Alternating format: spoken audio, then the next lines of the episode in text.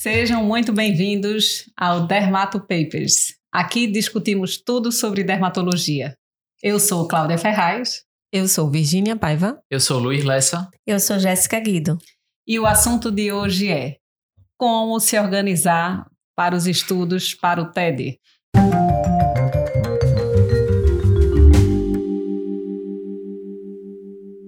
Então, é, o TED é a famosa prova de título em dermatologia, né? Que é um grande objetivo de muitos colegas que querem se certificar como especialistas. Então, é uma prova que não é fácil, requer bastante estudo e muitos que estão no início de tentando aí se reorganizar para a prova do próximo ano buscam, né, alguns colegas já especialistas ou que trabalham em residência procurando dicas de como se organizar. Primeira coisa que eu quero chamar a atenção e quero a opinião aqui de Jéssica é por que, que é importante a gente ter esse título de especialista? É, o título de especialista, é, que é o TED, ele é relacionado à Sociedade Brasileira de Dermatologia. Então, é o título que lhe capacita a você é, se dizer especialista em dermatologia. Ele abre uma possibilidade de você participar da sociedade mais antiga científica do Brasil, né, que é a SBD. E ele também abre a oportunidade, por exemplo, de você ir para todos os congressos. Então, os congressos, é, o dermatologista tem que ser associado a esse BD para ele conseguir participar desses congressos, para poder fazer a renovação científica, né? A atualização científica. Então, é um título que, a, apesar do, do residente fazer os três anos de dermatologia, ele deve prestar, em serviço credenciado, ele deve prestar a prova de título ao final, para poder é, permanecer é, especialista e participar da nossa sociedade. Isso. Então, quem almeja conquistar esse título precisa se organizar para conquistá-lo. Então, estamos aqui hoje para passar 10 dicas fundamentais para quem quer se organizar para estudar para o TED. E a primeira delas, eu já chamo a atenção, é que não existe isso, né? Como a gente já conversou em outros podcasts, dermatologia é uma especialidade que tem um enorme número de doenças. Então, o, o volume de conhecimento é muito grande que você precisa estudar para conquistar esse título. Então, não tem atalho. Quer leve a sério? Senta estuda, não tem outra forma. Então, não achem que é estudando uma horinha na semana que vai resolver. Não é. Você vai ter que se planejar, vai ter que se organizar para esse objetivo. E assim, tudo que é bom dá trabalho, né, minha gente? Então, assim, a pessoa realmente tem que estudar e não é pouco, porque muita gente acha que o que vai cair é aquela prática do nosso dia a dia né? Assim, claro que vai ter questões práticas e tudo, mas tem muito aquela coisa teórica do detalhe, né? Às vezes de, de higiene, de coisas que você tem que sentar e estudar mesmo. Né? Isso. Né? Então, de coisas raras, já de forma geral, a gente já até passa uma dica extra, uhum. né? De forma geral, o que costuma ser raro, eles costumam cobrar uma coisa mais óbvia. Do Exatamente. que é muito frequente, ele vai cobrar todos os detalhes. Então não achem, ah, psoríase eu sei, dermatite seborreica eu sei. Não, ele vai cobrar a composição do sebo e o seu percentual. Você não está entendendo. Então, é, é, né, como brincou o Luiz, né? Qual é a quantidade de esqualeno no paciente com dermatite seborreica facial não tratado? Então não é brinquedo. Então, lógico que isso talvez não traga absolutamente nenhum impacto na condução prática, na prática, mas é um título de especialista. Então, os detalhes de informação são importantes. Isso não vai cair do céu. Não é atendendo no ambulatório que você vai lembrar disso. Então, você tem que sentar e estudar. Além disso, isso é uma oportunidade, porque tem coisa que a gente nunca vai ver na vida, de tão raro que é.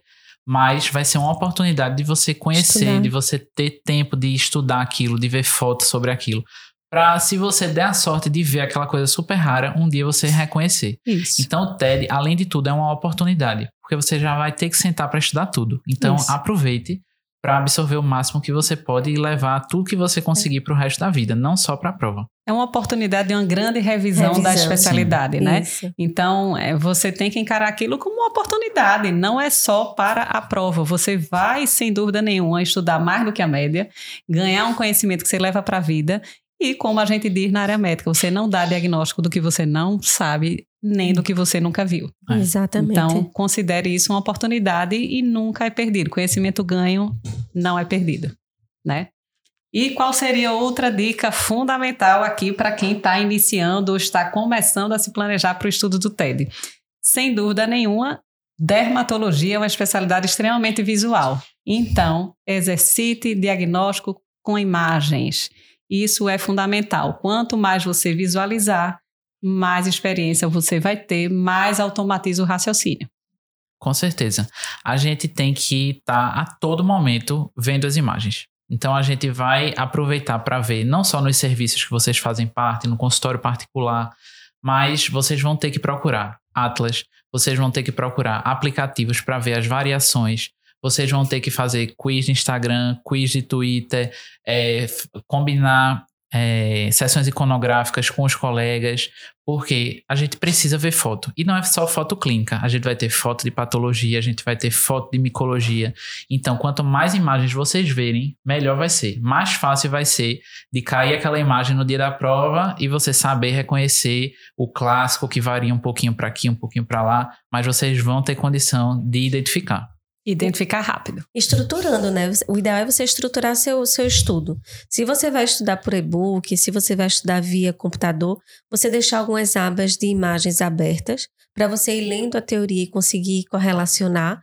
Se você for estudar no papel, no livro normal, deixar os atlas por perto, aberto naquela, naquelas, naquela, naquele tipo, naquele grupo de lesões, para você poder ficar associando, fazer tanto a leitura quanto reconhecimento de imagem. É como se a gente ativasse vários pontos cerebrais para poder é, fixar melhor o assunto. Então, acho, é, acho que é uma e, interessante dica. E hoje em dia, assim, o acesso à informação é muito maior, né, Sim. gente? Eu penso na minha época de faculdade, né? Sem renda suficiente, a gente tirava xerox, né, de materiais, de aulas, sem condições para ajudar é. a dermatologia no preto e branco, né? Não Isso. tem condição. Então a gente tentava em bibliotecas, acessar livros coloridos, Hoje, a internet tem tudo. O que não falta é informação, falta organização e saber o que é que você está vendo. Visualizar e não saber o que é que você está vendo não vai a lugar nenhum. Então, aproveitem, façam sempre associação com leitura, visualizando imagem, participem de quiz, de perguntas, de atlas. Então, assim, a riqueza de possibilidades é enorme. E o que a gente fala no exercício, né, a gente que forma também residentes e, e alunos de graduação, Dermatologia é inspeção na grande maioria das vezes. Olhou, tem que saber o que é. Ou pelo menos dar várias hipóteses. Ou pelo menos levantar hipóteses. É. Tem que saber pelo menos uma hipótese né? é, diagnóstico. Aí quando você chega um paciente, ou chega uma imagem, você olha, olha, olha, olha, Demorou. pensou demais, não está sabendo o que é. Então, assim, esse exercício de conexão rápida cerebral, de você raciocinar rápido, abrir alguns diagnósticos quase que de imediato, é um, um exercício importante, não só na prática, mas para a resolução de questão. E para chegar nisso, a pessoa realmente tem que ter praticado muito, né? Muito. Tem que ter visto muito, tem que ter olhado muitas imagens, porque você não vai criar esse, esse né, gatilho mental assim rápido sem ter tido aquela prática, né? Então, como Jéssica estava falando, é importante associar sempre a, o seu texto com as imagens das doenças, né? E treinar com muitas sessões iconográficas, né? Uhum. Com os quiz que a gente sempre gosta de fazer. Além de sistematizar, né? A gente tem que sistematizar o estudo. Cada pessoa vai ter uma sistematização que vai preferir e tudo mas a gente sistematiza o diagnóstico na dermatologia e aí você vai poder usar isso também para sua prova. Perfeito, Luiz. Essa então é a nossa terceira dica. Considerando que dermatologia é uma enorme especialidade em gama de conhecimento, sistematizar em mapas mentais é sem dúvida nenhuma grande dica de estudo para o TED. Não só em mapas mentais, né? A gente tem várias e várias ferramentas. A que eu gosto mais, que a gente é a principal que a gente usa na dermato, é a morfologia das lesões. Então, sempre que a gente conhece uma doença nova, a gente tenta juntar ali numa gavetinha das que a gente já conhece. E aí, um, uma coisa que eu gosto muito de fazer é adicionar aquela doença nova a um diagnóstico que eu já sei. Então, se hoje eu estou aprendendo pitiríase rubra pilar, aí eu vou colocar ela no eritema descamativa. Não é uma doença tão comum, mas eu vou ter que lembrar quando? Quando eu ver uma psoríase meio diferente, com padrão folicular, aí eu vou dizer, eu tenho que lembrar de psoríase, parapsoríase, pitiríase pilar, micose fungoide. Então, a gente vai adicionando naquelas gavetinhas. Aí você pode fazer isso com mapas mentais, você pode fazer isso não só com a morfologia, mas com a localização das lesões, que a Isso. gente usa muito, né? Isso. Lesões acrais, lesões é, Mucosas. em dobra, mucosa. Mucosa. De cabelo a gente já faz naturalmente, né? É. Isso. Então a gente vai ter que sistematizar com todas as ferramentas que a gente tiver, tá? Ou Isso. com- pela morfologia, com as gavetinhas, ou a gente vai fazer mapas mentais. Então você muitas vezes pode criar sua própria forma de organização. E é interessante porque, por mais que a gente estude, né, do ponto de vista teórico, por diagnóstico, na prática clínica é exatamente o oposto, né? Vem a lesão. Então, eu acho que essa dica principal de sistematizar por morfologia é o que vai é, coincidir com a nossa linha de raciocínio. Vai vir a morfologia, a lesão eritêmata descamativa, primeira hipótese psoríase, pitiríase rósea, pitiríase rubra pilar. Então, você já abre um leque a partir daquela morfologia. E essa é a forma de resolver questão. Essa Uhum. é a forma de conduzir um paciente. Vai vir uma lesão, né, um aspecto clínico, Isso. uma manifestação que você, a partir dali, vai abrir o leque de possibilidades. Então, isso facilita muito o raciocínio e a organização, muito. Aumentem suas caixinhas, abre o leque de Isso. possibilidades. Isso aí vai ajudar demais. Até quando você não sabe, né? Até quando a gente não sabe. Você olhou, você viu que era eritema descamativa. Então jamais você vai é, chutar um pênfigo vulgar. Isso. Jamais você vai Isso, chutar um ambulose. pênfigoide bolhoso, né? Você vai ali, pupilar, vai lembrar toda aquela caixinha da eritema descamativa para fazer pelo menos um chute direcionado, É, digamos assim. Você afunila, pelo Isso, menos, né? Isso. É, é, a gente orienta que na prática, não no TED, no TED tem que acertar a questão, mas É. na prática clínica, é, a gente não tem obrigação de imediato de acertar o diagnóstico. A gente tem que saber conduzir até o diagnóstico. Exatamente. É, é levantar diagnósticos diferenciais coerentes e saber Sim. o caminho até chegar. Que exames complementares a gente precisa, como saber interpretá-los e aí chegar ao diagnóstico. né? Ninguém tem, é, assim, ninguém é mágico, nem vai brincar de adivinhação, né? Muitas vezes alguns acham que a gente adivinha, bate o olho e sabe. Não é, isso é experiência, é conhecimento.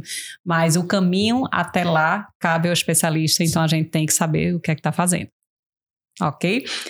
Além disso, outra coisa importante que a gente chama atenção é que a dermatologia é uma das especialidades que mais tem síndromes e epônimos, coisas Uhum. difíceis de memorizar. Então, a grande dica do TED para estudar para o TED é criar arquétipos para as síndromes. Jéssica, você trabalhava assim, estudava assim? Como é que você Ainda fazia? estudo assim, acho que Ainda continuo estuda, né? Não, uso muito, muito mesmo. Eu acho que a- as síndromes, elas têm características, obviamente. A gente faz um raciocínio, qual é o folheto que, foi, que veio é, com uma A origem, formação, né, a embrionária. origem embrionária, para tentar classificar, ou então qual foi a mutação, obviamente. Mas, para a gente poder juntar naquele paciente, a gente conseguir englobar todas aquelas características sindrômicas, eu sempre é, visualizo uma pessoa, crio um arquétipo e consigo associar aquela pessoa ao nome daquela síndrome. Então, eu faço muito na parte, a gente tem um capítulo na dermatologia, que são as genodermatoses. Eu faço, faz- sempre fiz muito isso. E foi a, foi a melhor forma que eu achei para estudar para o TED, para poder conseguir memorizar de forma melhor. Isso, são inúmeras doenças Isso. genéticas com manifestações cutâneas e de seus anexos, né? Então, não achem que até quem participa de serviço universitário credenciado ou grandes hospitais, a gente já visualizou, já examinou um Todas. paciente com todas essas síndromes, de forma alguma. Algumas sim, né? Algumas são, foram atendidos e aí fica aquela coisa ilustrativa e icônica que nunca mais a gente esquece. Uhum. Mas se a gente não teve a oportunidade de ter um atendimento de um paciente especial desse, a gente cria aquele personagem, né? Exatamente. Então, se o paciente tem cinco características clássicas, visualiza, é quase o Walt Disney. Pensa ali, Isso, aquele. isso. Como é que seria? O paciente tem um cabelo assim, é baixinho, tem os olhos alargados, a pele tá um nevo no ombro, aí você cria aquela persona e você diz, pensa no diagnóstico, visualiza aquela imagem. Isso ajuda muito. Muito. Demais. E coloca o epônimo como nome, né? E coloca o epônimo, personagem. né? O epônimo, né? É digo, o nome do ator e o personagem. A gente vai Exatamente. colocar o nome clássico e o epônimo e vai tentando conectar, né? É, é um exercício importante.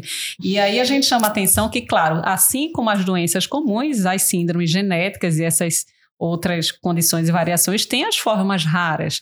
Mas pensando para o TED, essas coisas raras da apresentação da raridade não Sim. caem. Isso. Então, de síndrome rara vai cair a manifestação clássica. clássica. Pensem no arquétipo, pensem no arquétipo, visualiza. E, como sempre, visualizem imagens. Isso vai ajudar demais. Né? Exatamente. que mais? Que a gente pode dar uma quinta dica aqui para você que está se reorganizando para iniciar o estudo aí para o TED. Como qualquer prova, a gente tem que sempre checar as referências do edital de prova. Né? O volume de conhecimento é muito grande, então não esqueçam, chequem no edital quais são as referências da prova.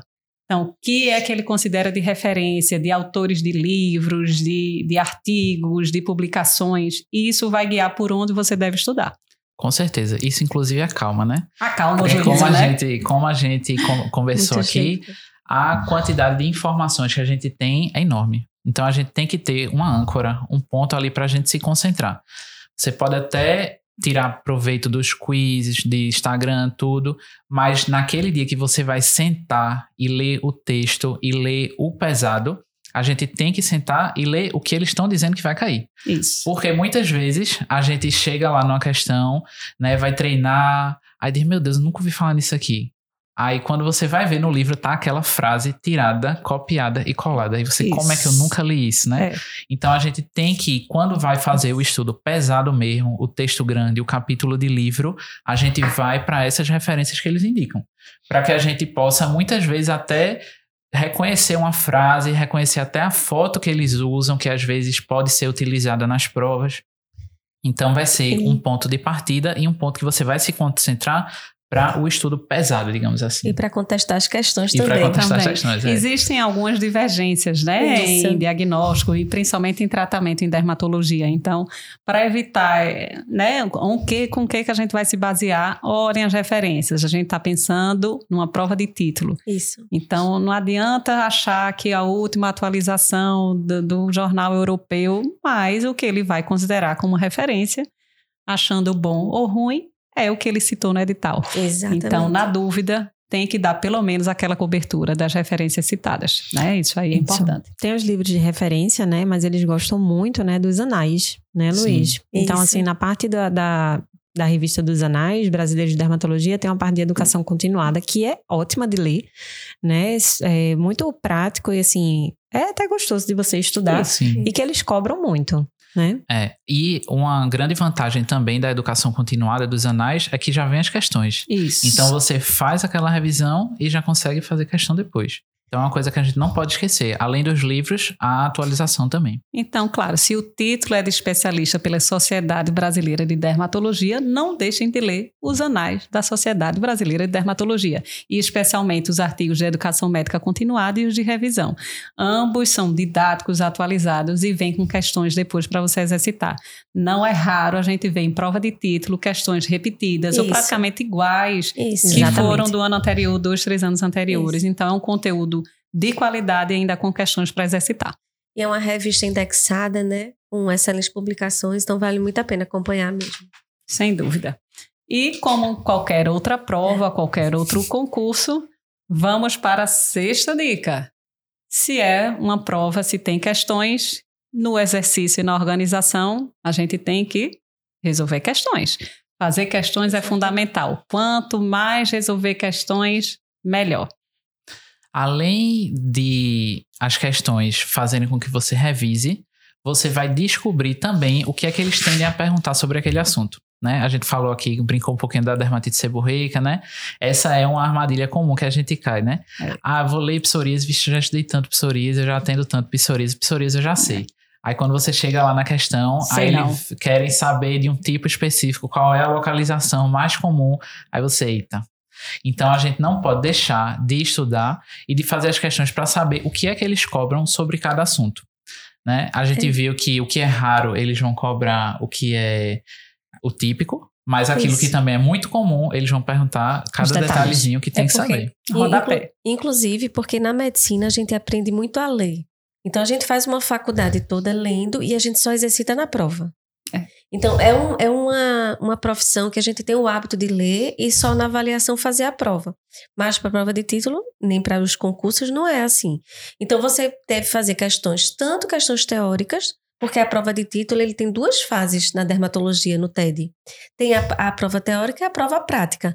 Então, existem as questões práticas e as questões teóricas que são diferentes e você deve conseguir passar nas duas e é, é, conseguir é, pontuar e, e passar o ponto de corte para conseguir ser aprovado.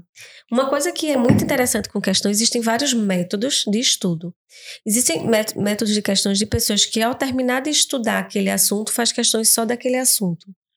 Você pode se organizar no estudo fazendo dessa forma, mas também você pode colocar um horário só para fazer questões aleatórias, porque você vai fazer o resgate desse conhecimento adquirido de forma não sequencial.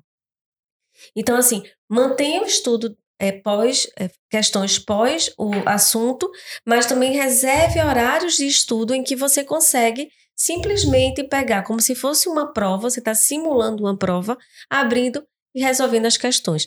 E estude prova. Isso. Isso, inclusive Isso. resolver as provas antigas do TED. Exato. Né? Que são essenciais para você também ver como é que eles costumam cobrar normalmente, uhum. né? Porque você já chega com um pouco mais de experiência, né? Isso, né? resolver e discutir, né? Não Sim. adianta saber só que é letra B. Por que, que não é A, por que, que não é C, por que, que não é D? Justificar o erro de cada um, né? Sedimentar esse conhecimento. Então, essa via de resolução de questão, claro, sem dúvida a prioridade é resolver a questão do TED, mas quanto mais questões você fizer, melhor. Né? E aí a gente tem do, dois mecanismos de sugestão de forma geral, é fazer questões após um ciclo de um assunto para sedimentar o conhecimento e checar se você né, absorveu aquele detalhe que foi cobrado, que eu digo, meu Deus, eu acabei de ler e não sei responder. Acontece, você Acontece. termina de ler o capítulo inteiro, vai resolver. Imediatamente depois eu digo, eu li isso. isso. E quando vê, você volta, estava lá porque você não deu a atenção devida ou achava que aquilo não era relevante e aquilo foi cobrado em prova. E como Jéssica falou, fazer questões de forma aleatória, porque o mecanismo de raciocínio vai ao é. inverso. E aí você tem que resgatar, considerando que no TED vai vir tudo misturado e a gente tem que saber conectar da forma correta, né? E como Jéssica falou, né? Você tem que estudar a prova. Isso. A prova de concurso, a prova do TED, é você para passar, você precisa saber fazer a prova. Quantas pessoas a gente não conhece que são pessoas brilhantes, dermatologistas brilhantes, residentes brilhantes, que já tropeçaram ali no TED e não passaram? Por quê? Precisa ter o macete, precisa ter a manha da prova. Né? Então, se a pessoa não passou no TED, você não precisa se martirizar por conta disso. Isso. Você pode ser um excelente profissional, mas você só está precisando daquele focozinho no tipo de prova, no tipo de Isso. coisa que cai. Né? E aí, uma coisa extremamente relevante, e vamos entrando na sétima dica, é focar nos exames complementares, focar na patologia e na micologia, e especialmente para aqueles que vão realizar a segunda fase. Você acha que isso é importante, Virginia? Ah, com certeza. Se não focar nisso, não passa na segunda fase. Passa não. logo. É, não passa porque a segunda fase, elas geralmente são casos clínicos, né? E aí vai estar tá ali mimetizando o nosso dia a dia. E é o que a gente precisa. Né? Então, normalmente, quando os casos são mais complicados, a gente não consegue dar o diagnóstico de cara, a gente vai precisar dos exames complementares e a gente vai precisar saber também interpretar esses exames, né? Então, saber realmente a micologia, saber ver as lâminas, né? Isso, ver as imagens, é, treinar bastante e a patologia também. Isso é super cobrado. Super. E aí a ideia é exercitar a imagem, não é o laudo, gente. Quem às vezes não é de serviço credenciado ou que não está num ambiente universitário acha que a gente vai dar atenção simplesmente à descrição que o patologista fez a partir de uma biópsia de lesão. Não é assim. Em prova vai estar a imagem. Se vire para saber o que é um infiltrado inflamatório eosinofílico liquenoide, né, com bolha subepidérmica com balonização. Estou supondo que essa doença não existe, então misturei tudo. Mas entenda que você vai ter que visualizar essa descrição e a partir daí fazer a correlação com o caso clínico. Isso não é simples. Uma coisa que eu fazia é, como dica, eu comprei um caderno de desenho de escolar mesmo e os lápis no tom de hematoxilina eosina e eu fazia o desenho das lâminas. Eu olhava, as, é, estudava as lâminas, né, de patologia, né, e aí eu fazia algumas clássicas, eu fazia o desenho de como estaria mais ou menos, tipo mambulose, e aí eu acho que também é uma forma de fixar, estudar bastante imagem imagem e correlacionar e saber o que é que você está vendo. Isso. Não é fazer de conta que eu estou vendo uma bolha se você não está vendo uma bolha. Você não sabe, eu digo, onde é que está aqui o eosinófilo? Não adianta. adianta. Não vai vir com setinhas, com sinal do índio na hora da prova. Aqui é a lesão. Não, vai estar tá lá e você se vira. Então, requer um exercício, requer saber o que é que você está vendo, né, reconhecendo e fazendo a conexão né? Em patologia, em dermatologia, não é, digamos assim, a, digamos, a prova real, né? Ela muitas vezes é descritiva e quem afunila o diagnóstico é o clínico, nós dermatologistas. Então, não ache que vai estar o diagnóstico bonitinho ali pela patologia. Uhum. Isso pode acontecer em tumores, em quadros pontuais, mas na maioria das doenças infecciosas, é. inflamatórias, de sensibilidade, isso não existe. Se a gente não souber patologia, a gente não faz uma boa dermatologia.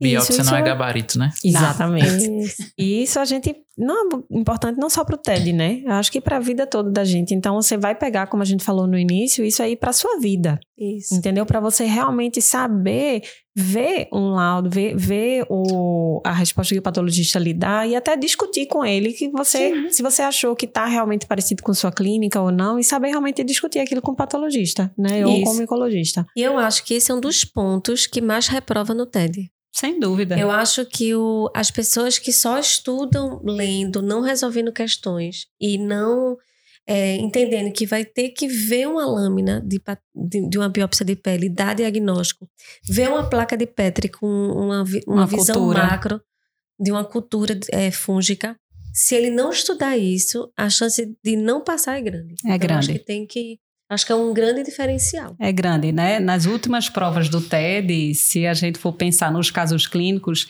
só de patologia envolvendo tumores benignos, malignos, boloses, que é uma coisa que sim, requer muito anatomopatologia, sim, E, e, e, infecções, sim. isso ultrapassa 50% a 60%.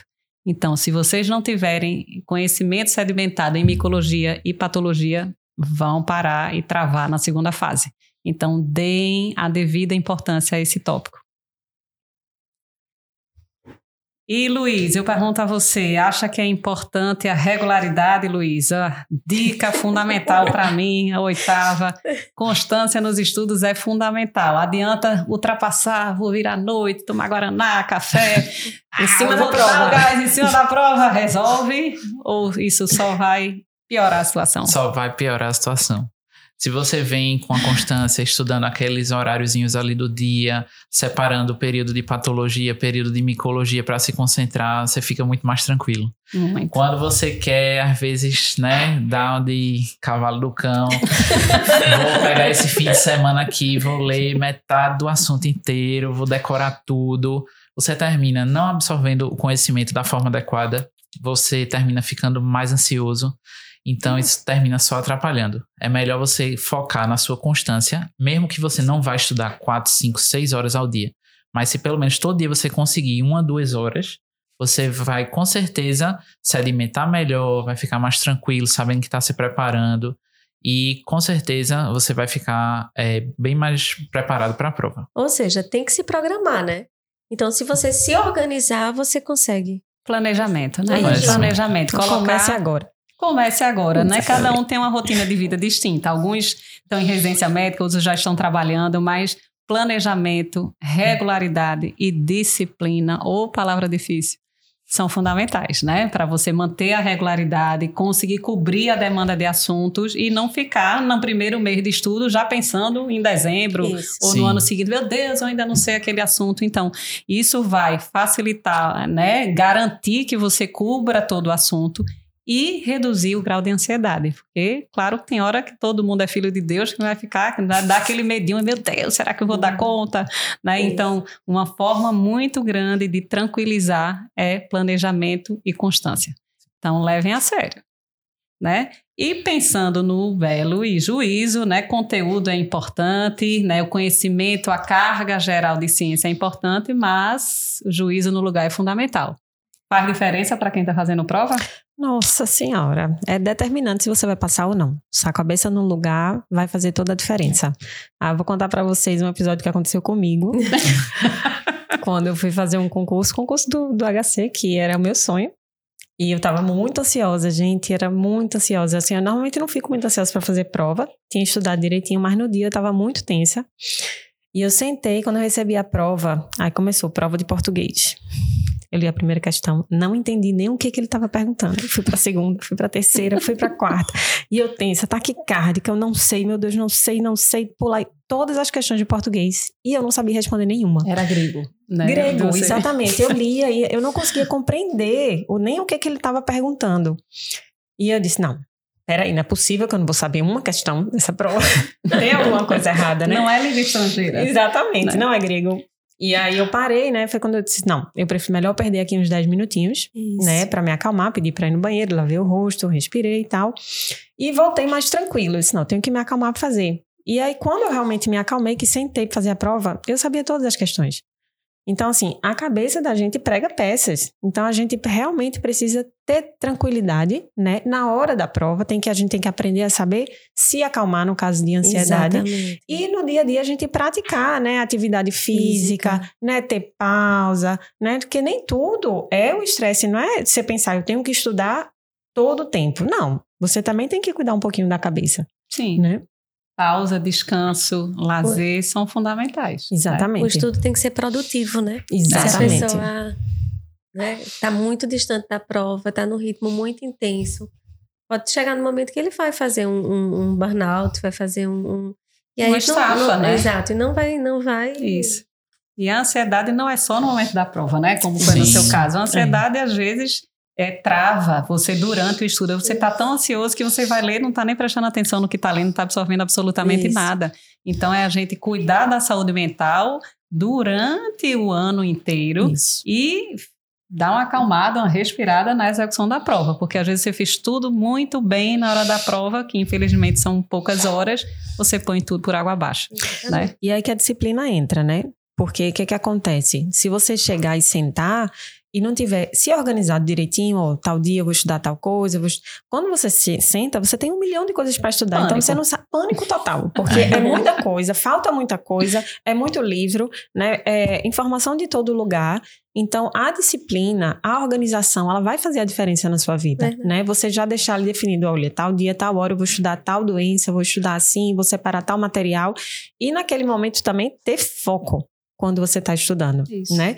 Porque hoje em dia o pessoal começa a estudar e é celular, é uma mensagem, é uma coisa, é outra, e aí você acaba perdendo muito tempo. Dispersão, né? Isso. Para, é. é, em vez de realmente estar tá ali estudando, né? Então, uma dica que eu dou também para vocês: mantenham o celular longe de vocês Sim. quando estiverem estudando. Sim. Isso tá? é melhor para querer produzir qualquer coisa hoje em dia. Né? Exatamente. Né? Separa um pouquinho, depois você checa porque senão a gente se afoga em WhatsApp e mensagem e não consegue trabalhar mais nada, né? É, a verdade é. é. Eu li recentemente num livro é, dizendo que a gente perde mais ou menos, a maioria das pessoas hoje em dia perde um terço do dia é, se distraindo com as distrações, sabe? Tipo, então se eu estou aqui estudando, é, esse, contando esse, esse tempinho que eu vou parar, olhar uma mensagem e voltar para me concentrar, toda, toda vez que eu faço isso, leva no total um terço do meu dia.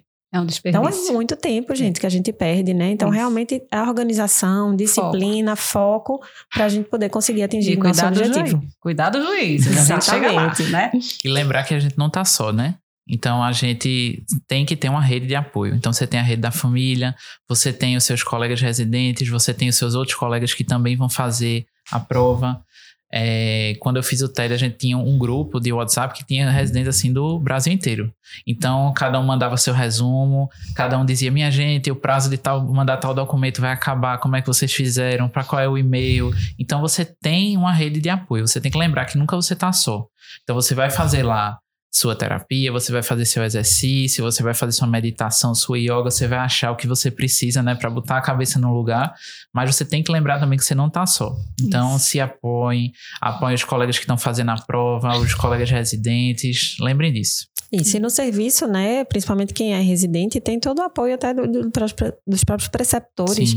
né, a gente tá ali também para ajudar, não só na parte é, teórica, né, ou na parte prática, mas também na parte mental, né, para dar dicas para o pessoal, para saber como é que cuida ali da mente e chegar no dia arrasar na prova. E dar o feedback, né? Às vezes durante sim. o ano você fica, eu acho que eu não estou dando conta, eu acho que eu não estou sendo suficiente. E você diz, você está ótimo, você está ah, excelente, exatamente. acertando tudo. E assim, esse feedback, esse reforço positivo acho que Importante. dá um gás, né? Dá um reforço na autoestima e no empenho. Diga, hum. não, eu estou no caminho certo, vamos seguir.